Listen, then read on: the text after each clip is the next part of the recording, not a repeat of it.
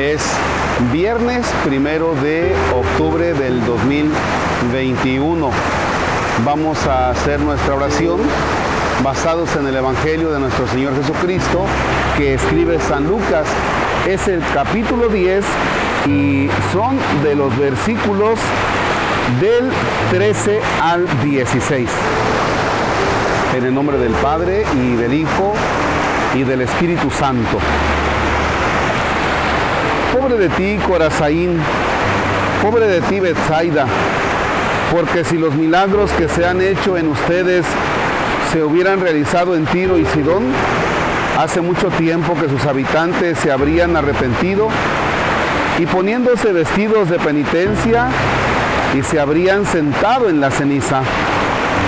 Con toda seguridad Tiro y Sidón serán tratadas con menos rigor que ustedes el día del juicio. Y tú, Cafarnaún, ¿crees que te elevarás hasta el cielo? No. Serás precipitada hasta el lugar de los muertos. Quien les escuche a ustedes, me escucha a mí. Quien lo rechaza a ustedes, a mí me rechaza. Y el que me rechaza a mí, rechaza al que me ha enviado. Palabra del Señor. Gloria a ti, Señor Jesús. Fíjense que este texto es posterior al momento en el que Jesús envía a sus discípulos. Los envía, pero sabe que se van a encontrar con dificultades para poder aceptar el mensaje del reino, el mensaje del Evangelio. Y por eso comienza el texto de hoy con una palabra un poquito fuerte. Pobre de ti, Corazaín. Pobre de ti, Betsaida.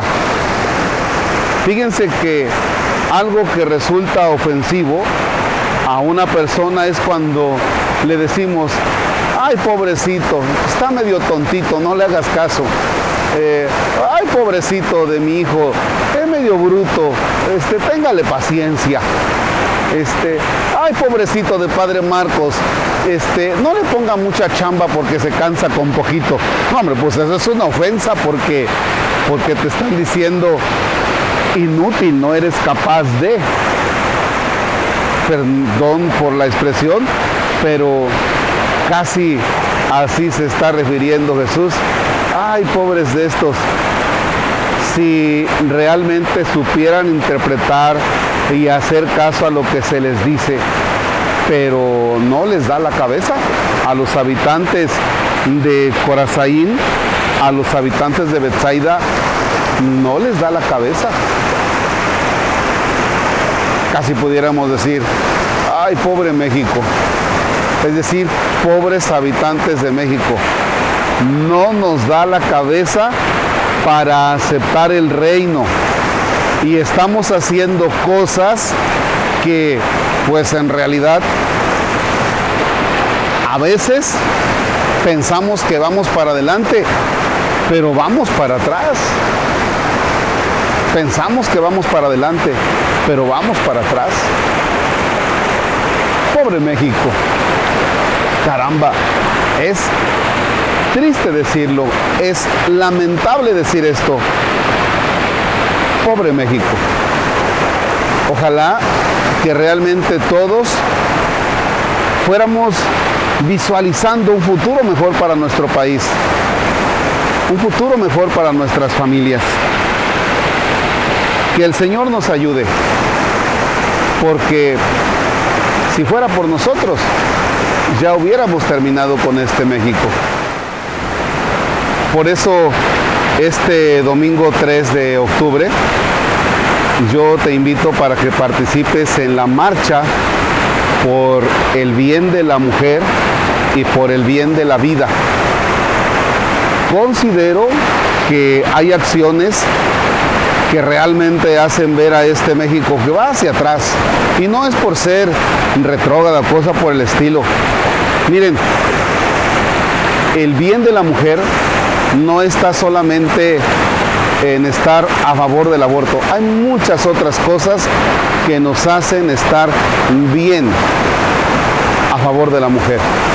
Por eso yo los quiero invitar de manera respetuosa a católicos y no católicos para que participen de la marcha en este domingo 3 de octubre a las 11 de la mañana saliendo de, de, la plazoleta de la Iglesia de los Dolores y que realmente tengamos acciones que nos hagan demostrar que queremos un México bien para todos, un México de bien para la mujer, un México de bien por el don precioso de la vida.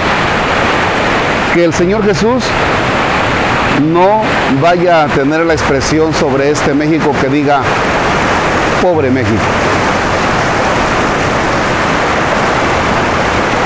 Padre nuestro que estás en el cielo, santificado sea tu nombre, venga a nosotros tu reino, hágase tu voluntad en la tierra como en el cielo.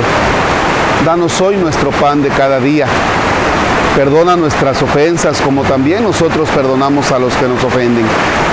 No nos dejes caer en tentación y líbranos del mal. El Señor esté con ustedes.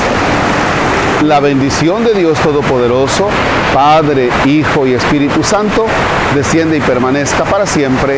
Amén. Bonita jornada.